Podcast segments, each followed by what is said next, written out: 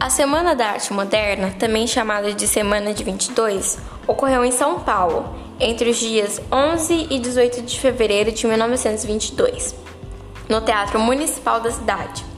Foi uma manifestação artístico-cultural que contou com apresentações de dança, música, recital de poesias, exposições e palestras. Considerada o início oficial do modernismo no Brasil, a Semana da Arte Moderna apresentou uma nova perspectiva de arte com estética inovadora.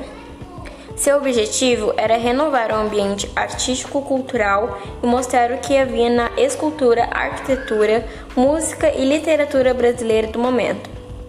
Para isso, trouxe novas ideias e conceitos artísticos com a declamação de poesias, concertos de músicas, artes plásticas exibidas em telas, esculturas e manifestações de arquitetura. Os principais artistas foram Mário de Andrade, Oswaldo de Andrade, Victor Brecht, Plínio Salgado, Senete Malfatti, Nicotel del Picchio, Guilherme de Almeida, Sérgio Milati, Heitor Vilandrade, Tócito de Almeida, de Calvacante, entre outros.